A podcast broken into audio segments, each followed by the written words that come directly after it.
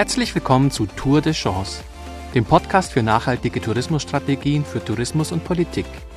Heute mit Markus Dressel und Professor Armin Brüsch.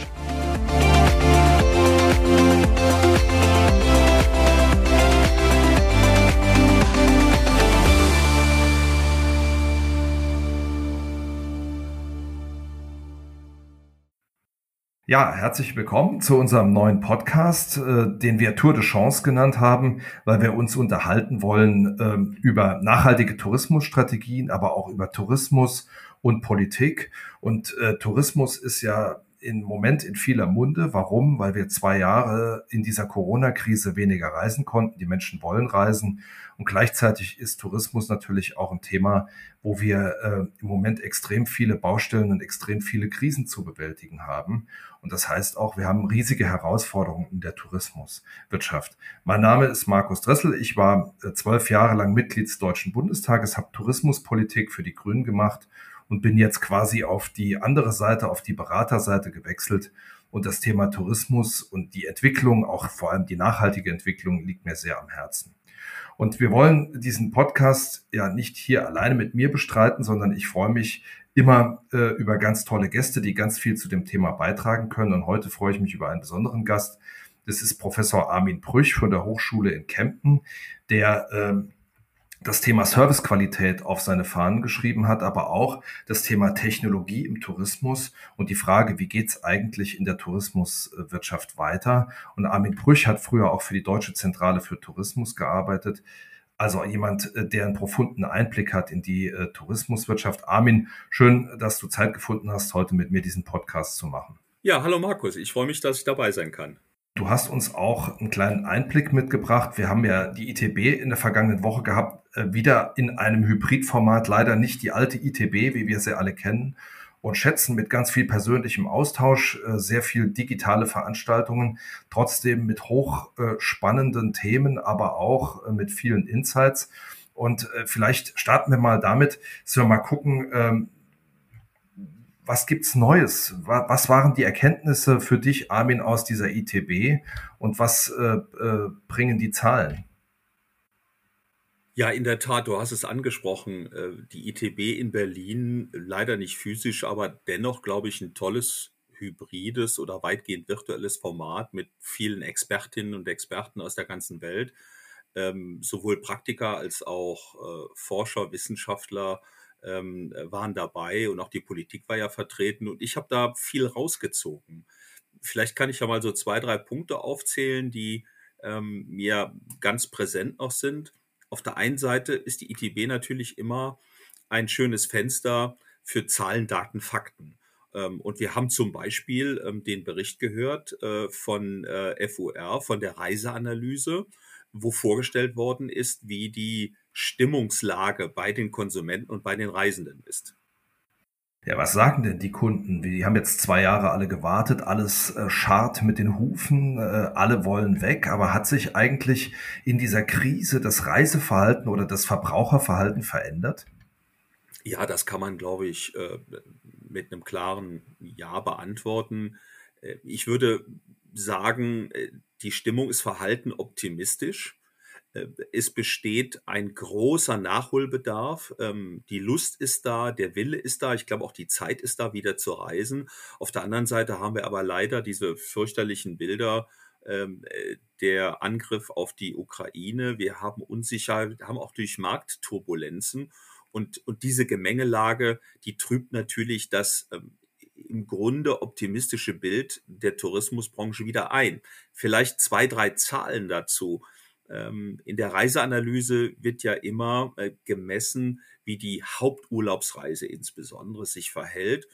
Und äh, da haben im letzten Jahr 68 Prozent der Deutschen mindestens eine fünftägige Urlaubsreise unternommen. Und an diesem Indikator, ja, dieser ähm, äh, Reiseintensität, sehen wir, dass wir noch deutlich Luft nach oben haben, denn die kratzt normalerweise in den letzten Jahren immer so knapp unter 80 Prozent. Ne? Das heißt, 80 Prozent der in Deutschland wohnenden äh, Bürgerinnen und Bürger ähm, machen eine Haupturlaubsreise und wir sind jetzt im letzten Jahr noch 13 hm, Prozent unter 2019. Das ist ja immer so ein bisschen unser Referenzjahr.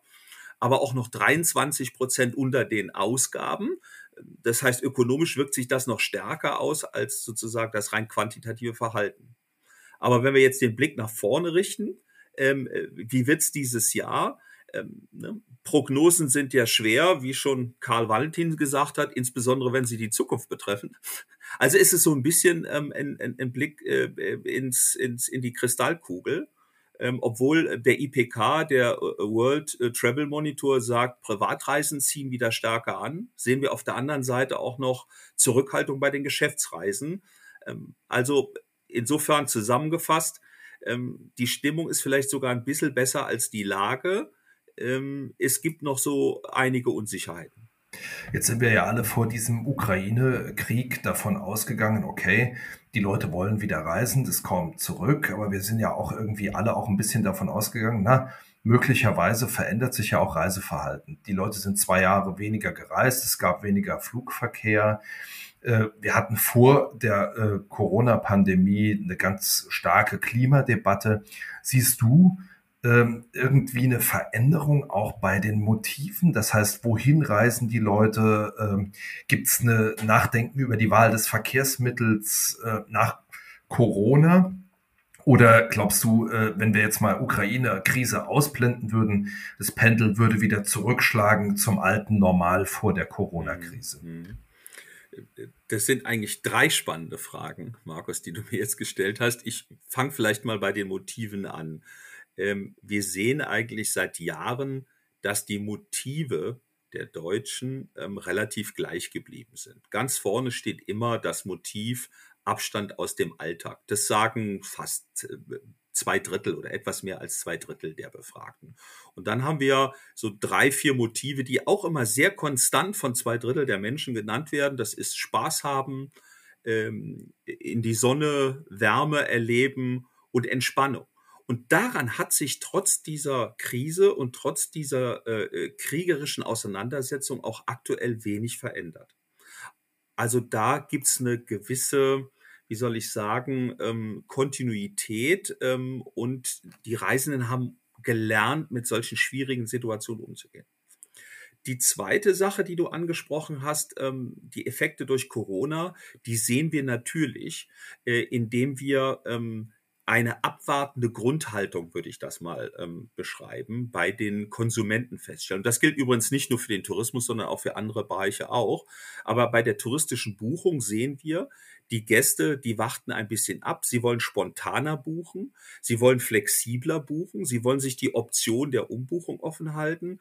Und sie haben ähm, einen hohen Informationsbedarf. Und darauf muss die Branche natürlich reagieren auch in dem aktuellen äh, Travel Kompass 2022 von ähm, Dr. Fried und Partner und PayPal, ähm, der auf der ETB auch vorgestellt worden ist, kam raus, dass kurzfristige Buchungen in der Pandemie signifikant zugenommen haben, dass natürlich sichere Reiseformen mit einer hohen Flexibilität vorne liegen und dass ohne Online-Bezahlung oder ich verallgemeiner das jetzt mal digitalisierte Prozesse wenig geht.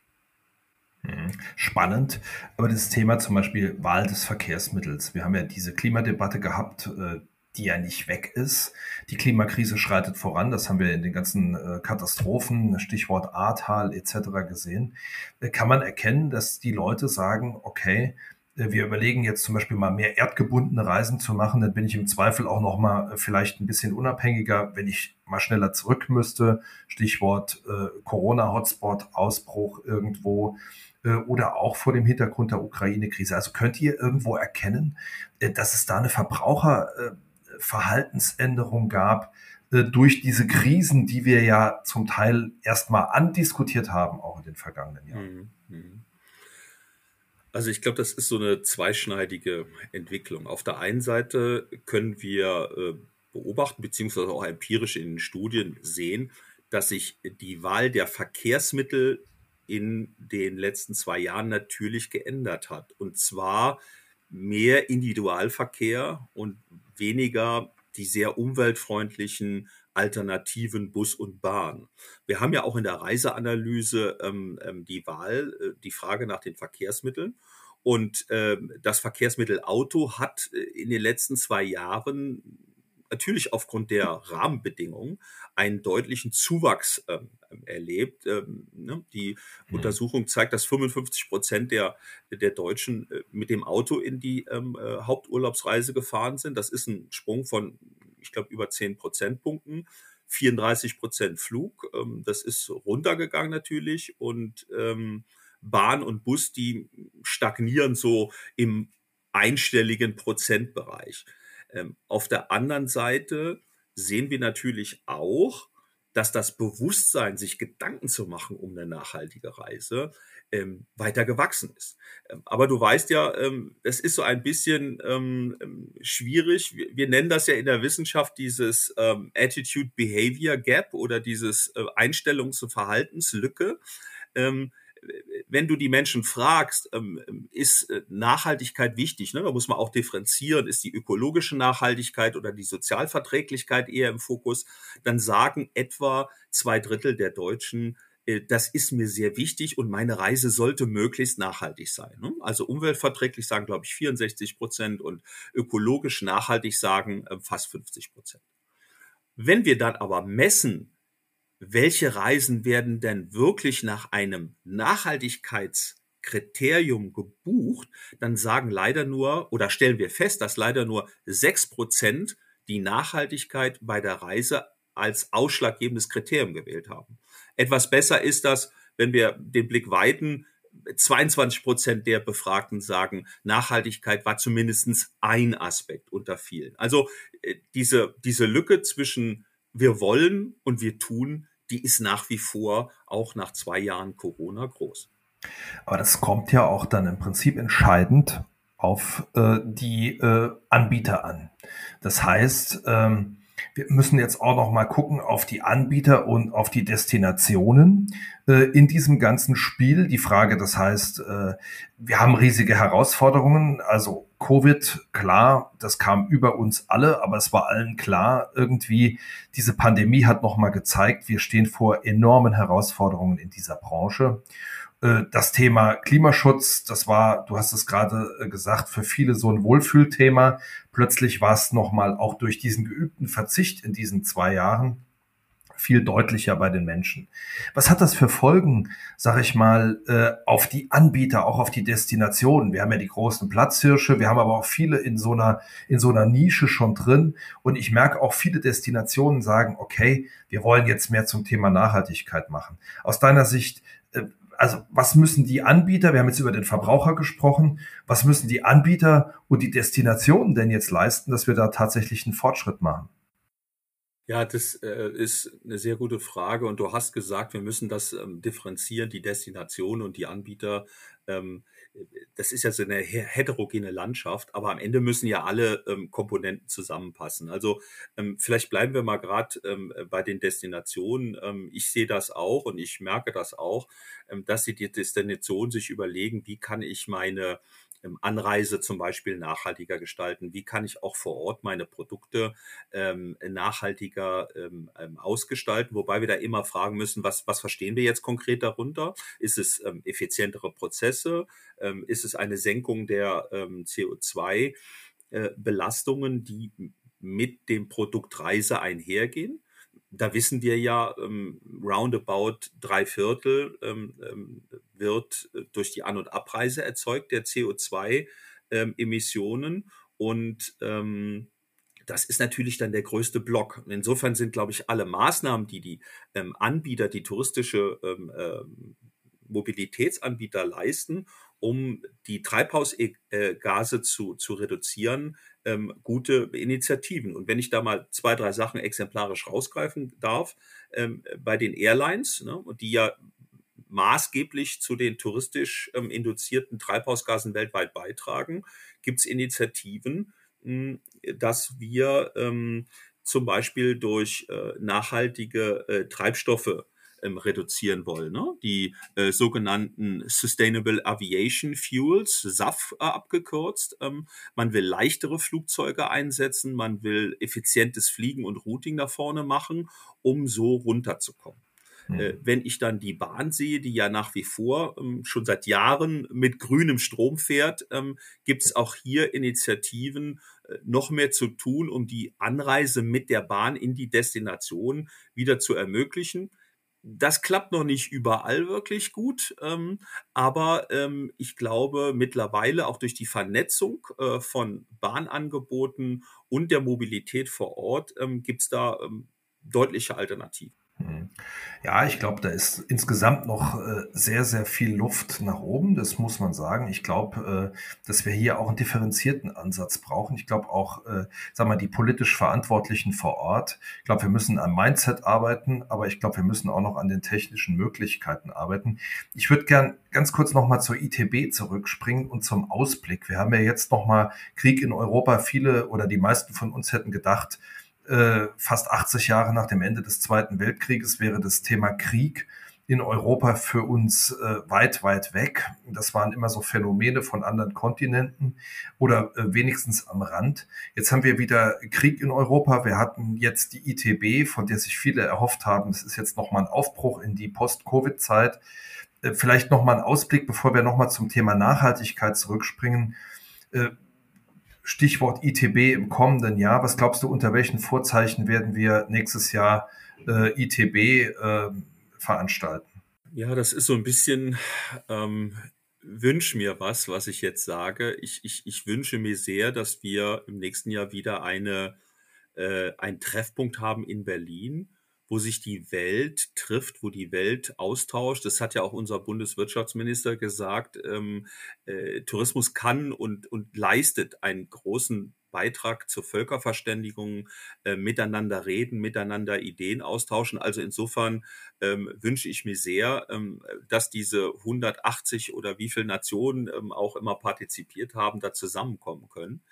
Ähm, ich hoffe, dass wir gelernt haben, noch mehr als bisher mit der Pandemie umzugehen. Denn ähm, ich persönlich glaube schon, äh, nur weil man jetzt ähm, die Pandemie oder die ähm, Einschränkungen der Pandemieauflagen oder der Corona-Auflagen für beendet erklärt, äh, ist die Pandemie ja nicht vorbei. Aber äh, wir werden einfach besser in vielen Destinationen und auch hier in unserem Quellmarkt äh, ähm, über Sicherheitskonzepte, Hygienekonzepte, ähm, Dinge anzupassen, um trotzdem ein Erlebnis vor Ort zu garantieren. Und auch dieses Messeerlebnis Berlin ähm, ist, ist, ist ein Erlebnis im, im, im Businesskalender, sage ich mal, der Touristikerinnen und Touristiker, ähm, das, ähm, glaube ich, notwendig ist und äh, hoffentlich physisch stattfindet. Das ist eine Hoffnung, die ich nur unterschreiben kann. Äh, und ich hoffe, äh, dass wir möglichst bald wieder alle so reisen können. Das setzt aber voraus, aus meiner Sicht, auch vor dem Hintergrund der Klimakrise, die wir, äh, glaube ich, ganz dringend adressieren müssen, dass wir uns über das Thema Nachhaltigkeit Gedanken machen müssen. Wir alle wissen, Nachhaltigkeit hat ja nicht nur die ökologische Dimension, sondern sie hat natürlich auch eine soziale und sie hat äh, natürlich auch eine ökonomische, die ist ja sehr wichtig in vielen Regionen, die Tourismus betreiben. Äh, die Frage ist, und da hast du ja auch Erfahrung, äh, du lehrst ja in einer Tourismusdestination, dem Allgäu. Was verstehen wir denn unter Nachhaltigkeit im Tourismus? Viele haben ja viele Jahrzehnte oder Jahre vor allem Greenwashing ein bisschen darunter verstanden. Das heißt also, wir hängen uns irgendein grünes Label um und dann äh, sind wir eine nachhaltige Destination. Also was verstehst du unter dem Thema Nachhaltigkeit äh, und äh, wo haben wir da Zielkonflikte auch? Hm. Äh, ja, ich muss dann kurz jetzt mal gedanklich so ein paar Jahre zurückreisen. Ähm, ich glaube, ich habe vor 25 Jahren einen Artikel geschrieben äh, über die Wertschöpfung und die Schadschöpfung im Tourismus. Äh, äh, Value Added and Damage Added Analysis in the Tourism Industry. Und damals hatten wir ja noch das Thema des sanften Tourismus und umweltschonenden Tourismus. Und über die Jahre hat sich ja dieser Begriff ähm, der Nachhaltigkeit gefestigt, etabliert.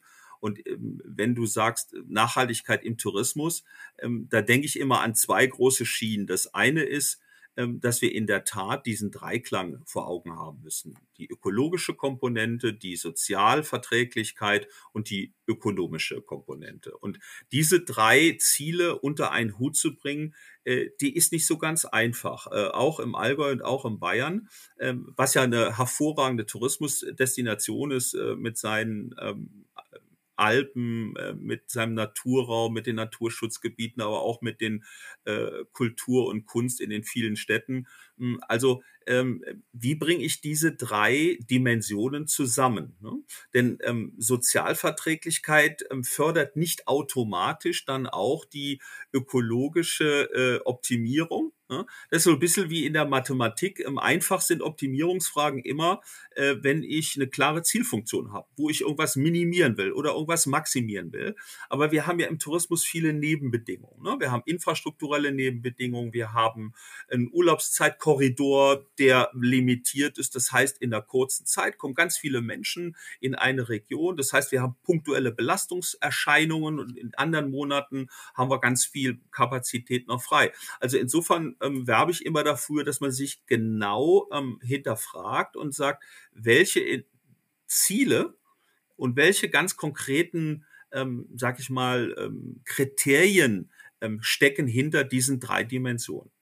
Und die zweite große Ebene wäre, ähm, das hören wir ja auch immer, äh, wenn es darum geht, was, was heißt denn Nachhaltigkeit in der Praxis, ähm, dass wir ähm, diesen, diese drei Begriffe ähm, verringern, äh, beziehungsweise erst vermeiden, dann verringern und dann kompensieren, ne? dass das angebliche Nachhaltigkeitsstrategien sind. Sind es natürlich eigentlich nicht, wenn man genau hinschaut, aber die Zielsetzung, ähm, Emissionen, Belastungen zu verringern, ähm, ist sicherlich ein ganz, ganz wichtiger Punkt, wenn wir über nachhaltige Entwicklung von Destinationen und äh, Angeboten reden.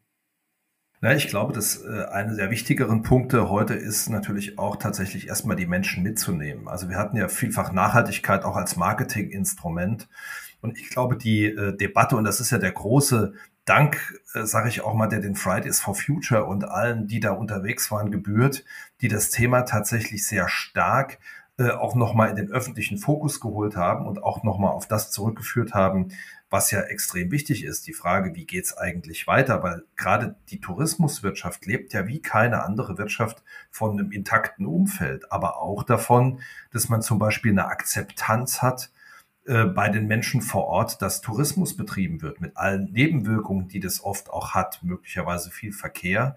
Deswegen hast, das hast du ja auch gesagt, ist das Thema Mobilität natürlich ein extrem wichtiges. Also das heißt, wie komme ich in die Destination und wie komme ich wieder weg? Aus deiner Sicht, welche Instrumente und Maßnahmen für nachhaltige Tourismusentwicklung haben wir denn?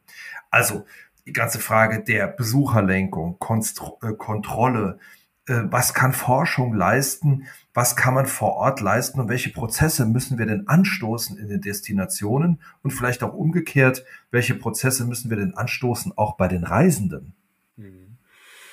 Ähm, auch wieder eine sehr anspruchsvolle, komplexe Frage, die du mir gegeben hast, aber ich will vielleicht noch mal kurz einen Schritt ähm, zurückgehen oder ich sag mal so ein bisschen die Vogelperspektive einnehmen.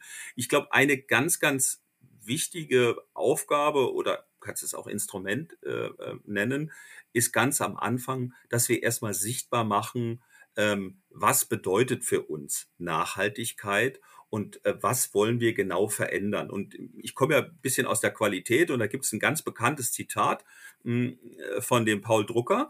Ähm, der hat mal gesagt, if you can't measure it, uh, you can't improve it. Also was du nicht messen kannst, das kannst du auch nicht verbessern. Und deswegen glaube ich auch dran, und da haben wir auch so eine kleine Schnittstelle zur Digitalisierung. Ähm, äh, nachhaltige Entwicklung beginnt häufig erstmal mit dem Erfassen von Daten. Daten sammeln zu Reiseströmen, Daten sammeln zu Emissionen, zu ähm, äh, Müll, zu ähm, Lärm, zu ähm, Staus. Du hast es angesprochen in der Mobilität. Ähm, mit diesen Daten ähm, kann ich dann Analysen durchführen. Ich kann Lehren ziehen aus ähm, äh, Fehlentwicklungen und ich kann diese Daten natürlich dann auch nutzen, um proaktiv Verbesserungen umzusetzen. Und da kommen wir zu dem Thema Besucherlenkung. An meiner Hochschule ähm, laufen auch einige äh, Projekte, wo wir ähm, über Besucherlenkungsmaßnahmen und ähm, der Erfassung von Daten über Sensoren die äh, Mobilität vor Ort optimieren wollen. Also insofern haben wir Erkenntnisse aus der Forschung und aus der Wissenschaft, die uns da konkret weiterhelfen. Ne? Wenn ich das an der Stelle noch sagen darf, wir haben da auch kaum ein Erkenntnisproblem, sondern meiner Meinung nach eher ein Umsetzungsproblem. Denn ähm, die Grenzen der Belastung wird in der Tourismusforschung schon seit 30 Jahren nahezu äh, diskutiert. Ja, wir haben diesen, diesen Begriff mal in der Tourismusforschung geprägt von der sogenannten Carrying Capacity, also der Tragfähigkeit oder Tragfähigkeitsgrenzen. Und ich glaube, das zeigt sich auch an äh, schönen Wochenenden in touristischen Hotspots, ähm, auch an den Alpen äh, wenn alle mit dem Auto ähm, am Samstagmorgen äh, zu dem tollen ähm, Bergsee fahren oder in die schönen kleinen Städte, äh, dann knubbelt sich und dann hat keiner mehr Spaß. Weder die Menschen, die dort leben, noch die ähm, Anreisenden, ähm, weil sie vielleicht anderthalb Stunden im Stau stehen. Insofern, ja, brauchen wir Instrumente und haben Instrumente, ähm, wie wir hier besser werden können. Ne? Das sind also, ich sag mal, Lenkungs- oder Kontrollinstrumente, äh, wo wir die Besucherströme besser managen wollen und vielleicht proaktiv den Menschen auch eine Alternative geben und sagen, hey, ähm, wenn du jetzt schon weißt, du stehst da eine Stunde im Stau, bis du da bist, ähm, kann dir vielleicht eine App vorschlagen, schau doch, äh, hier gibt's A, B und C, drei Alternativen, da bist du vielleicht schneller da und da ist nicht so viel los. Ne? Ähm, oder wir haben auch, ähm, ich sag mal, freiwillige Instrumente, wie zum Beispiel äh, Zertifizierungen oder Auditierungen, wo sich Leistungsträger anhand etablierter ähm, Nachhaltigkeitssiegel oder auch dem Service Cool, das ja sehr verbreitet ist, orientieren können und fragen, wie kann ich im Ressourcenverbrauch besser werden, wie kann ich ähm, auch im Management ähm, äh, vielleicht die ein oder andere, äh, den ein oder anderen Knackpunkt umschiffen, äh, indem ich ähm, bei meinen ähm, äh, Managementaufgaben auch immer diese ökologischen Konsequenzen und die Sozialverträglichkeit ähm, äh, im, im Auge habe. Aber jetzt wissen wir ja alle, wenn solche großen Dinge im Gange sind, wir haben jetzt ganz viele Themen genannt, äh, aus deiner Sicht, wer muss denn da jetzt vorangehen? Ich glaube, das ist ja, das, jetzt kannst du mal den Ball zurückspielen, vielleicht auch an den, an den, an den ehemaligen Politiker. Äh, ich glaube, das ist ja auch so ein, ist ja auch so ein Punkt immer, sag mal, die Politik hat sich ja immer relativ wenig, oder die Politik gibt's ja gar nicht, aber mhm. immer relativ wenig um dieses Tourismus-Thema gekümmert. Das heißt also, wer muss denn aus deiner Sicht da jetzt vorangehen? Wo, wo liegen denn da die Defizite? Wer muss denn da jetzt äh, sich, wer muss denn der Beweger sein aus deiner Sicht? Also ähm, ich glaube, wenn man jetzt fordert, die Politik soll alles richten, ist das zu kurz gegriffen. Ähm, du bist ja ein sehr erfahrener Tourismuspolitiker und hast dich ja viele Jahre eingesetzt ähm, und ja auch äh, an einigen Schlüsselpunkten ähm, äh, die Dinge steuern und bewegen können. Aber äh, Tourismus in Deutschland heißt auch eine sehr stark kleinst, klein und mittelständisch geprägte Industrie. Äh, viele Inhaberinnen und Inhaber äh, von touristischen ähm, Beherbergungsanbietern, äh, von Mobilitätsanbietern in der Gastronomie, touristische Nebenleistungen, die gestalten ja dieses komplexe Produkt. Also insofern würde ich sagen, wer ist der Beweger? Das, das müssen die Anbieter sein ähm, die, glaube ich, verstanden haben, du hast es auch angesprochen, dass sie eine große Verantwortung haben. Sie sind Mitgestalter äh, einer Lösung und, und, und, und nicht die Ursache des Problems, sondern sie, mhm. sie gestalten. Äh, zweitens ähm, sind es natürlich auch die Kunden, ne? ähm, die Kunden, die auch mit ihrer persönlichen Entscheidung äh, beeinflussen können, ähm, möchte ich jetzt ein touristisches Produkt konsumieren, was sehr viel CO2-Emissionen freisetzt. Ich sage jetzt mal ein bisschen polarisierend, ja, äh, das äh, Christmas Shopping Wochenende in New York äh, ist einfach aus der Zeit gefallen. Das kann es nach meinem Verständnis nicht mehr geben. Ja. Ähm, aber die Gäste und die Besucher brauchen natürlich auch ein transparentes ähm, System, damit sie erkennen können, welche ökologischen Folgen ist mit meiner Reise verbunden. Und da gibt's in der Branche, und das wäre jetzt mein dritter Faktor eigentlich die Verbände und die ähm, sozusagen die Wirtschaftsclubs, die hier eine wichtige Aufklärungsarbeit leisten, ähm, Initiativen, ähm, dass man einen brancheneinheitlichen Klimafußabdruck von Reisen erstellt. Ne? Das läuft erst noch, ähm, aber ähm, ich erwarte, dass da äh, Mitte oder Ende diesen Jahres die ersten Vorschläge auf den Tisch liegen. Und dann hat der Kunde ähm, Kraft seiner autonomen Entscheidung in äh, einem wettbewerbsorientierten Markt ähm, äh, die Wahl. Ähm, ne? Will ich ähm, ein, ein, Produkt haben, wo ich ähm, an den Nachhaltigkeitsstandards und meinen Zielvorstellungen äh, besser und schonender reisen kann. Ne? Mir gefällt auch sozusagen dieser Begriff der schonenden Tourismus eigentlich besser, weil Nachhaltigkeit ist, wie wir es ja schon diskutiert haben, ähm, alles und nichts. Und äh, äh, er hat ähm, als sozusagen aktiver Player im Markt ähm, da eine große Verantwortung.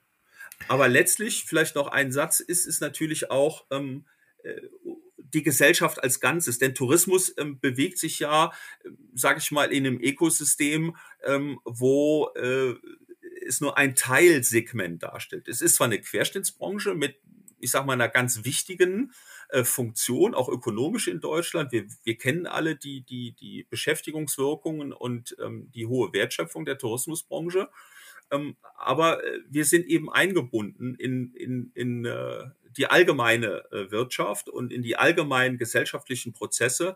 Und insofern hoffe ich, dass ähm, äh, auch die regulativen ähm, oder die, die staatlichen Rahmenbedingungen ähm, hin zu klaren Indikatoren ähm, klaren äh, Vorgaben und Unterstützungsmaßnahmen der Branche helfen werden bei Themen wie ähm, äh, Corporate äh, äh Social Responsibility oder ESG ist ja auch ein Punkt, der aktuell diskutiert wird, äh, also die äh, äh, Environmental and Sustainable Governance, ähm, dass wir hier also auch dokumentieren, welche Verantwortung die Wirtschaft äh, für die Nachhaltigkeit übernimmt.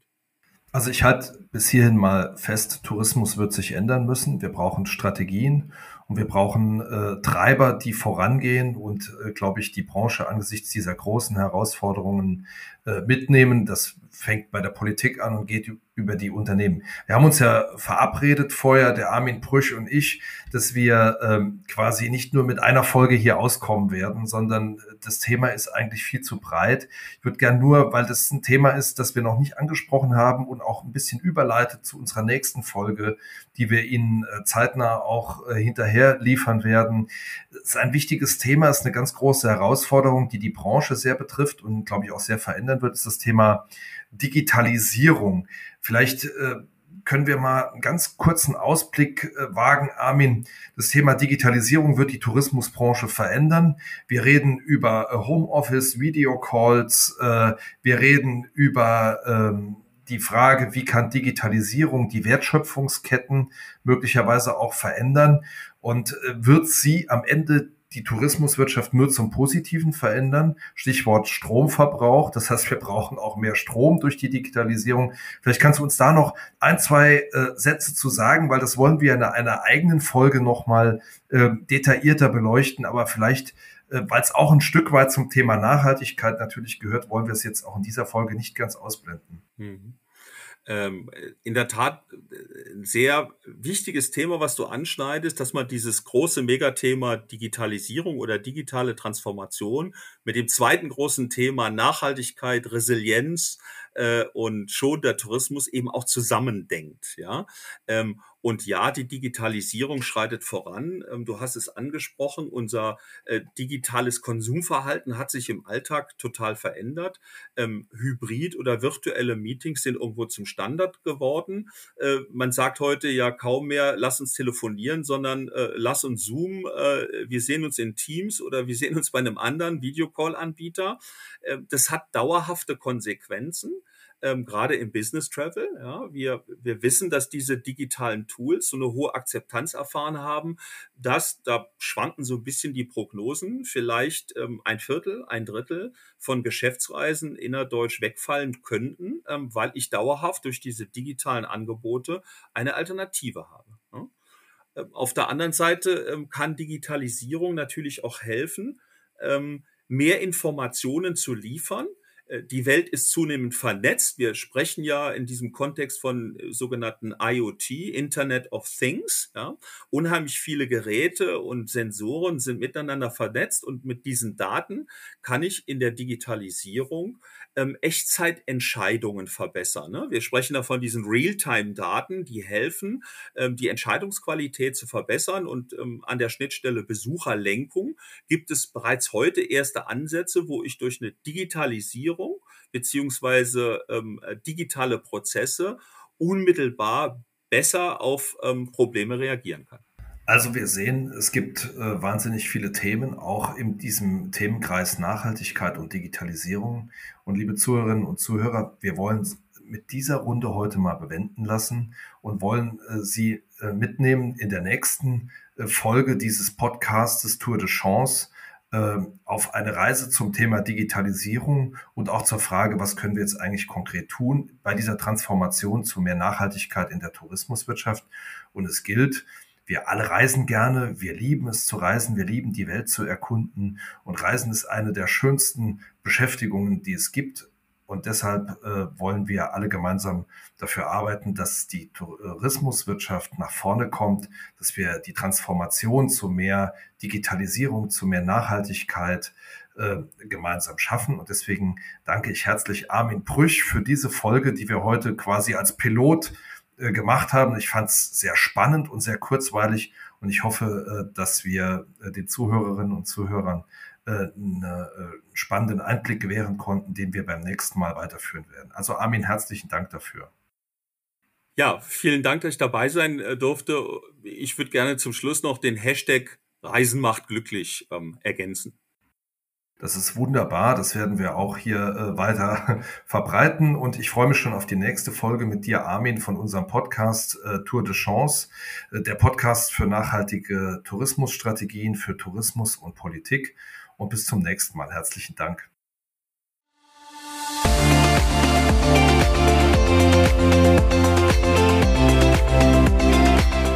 Das war Tour de Chance der Podcast für nachhaltige Tourismusstrategien für Tourismus und Politik.